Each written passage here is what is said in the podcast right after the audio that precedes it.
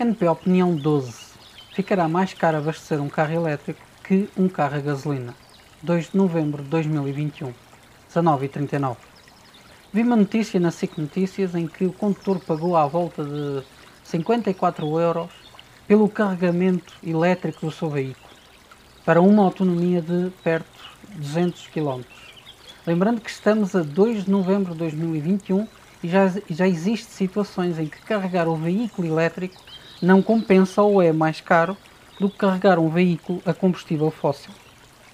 Esta notícia só dá base àquilo que eu acho, que é o carro elétrico por via de baterias não irá compensar financeiramente, nem sequer será bom para o meio ambiente.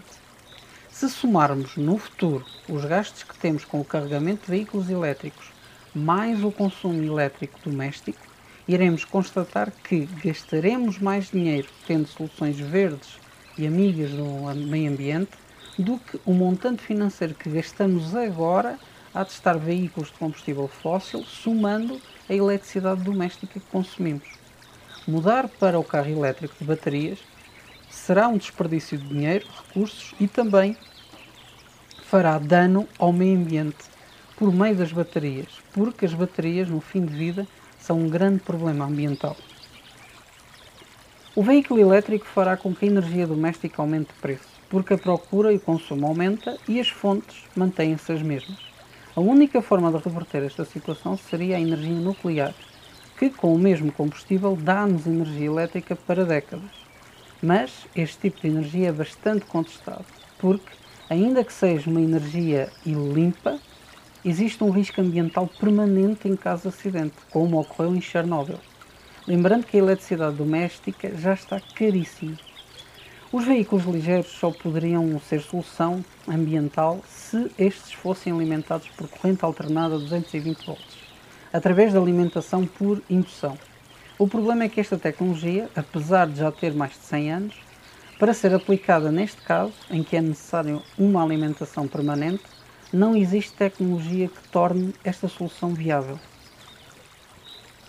Deste modo, dever-se a mentalizar os cidadãos que o futuro do transporte é o transporte coletivo e não o individual.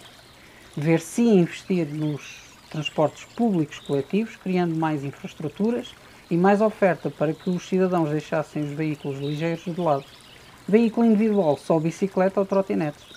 Para isso seria importante criar uma boa rede de ciclovias, não só no centro das cidades, mas interligar regiões urbanas dos distritos.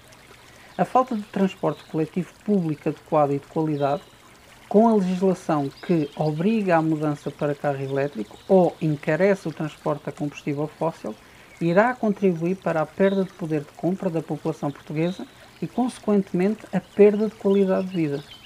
Mais uma vez, ninguém faz contas nem pensa um pouco naquilo que será o futuro.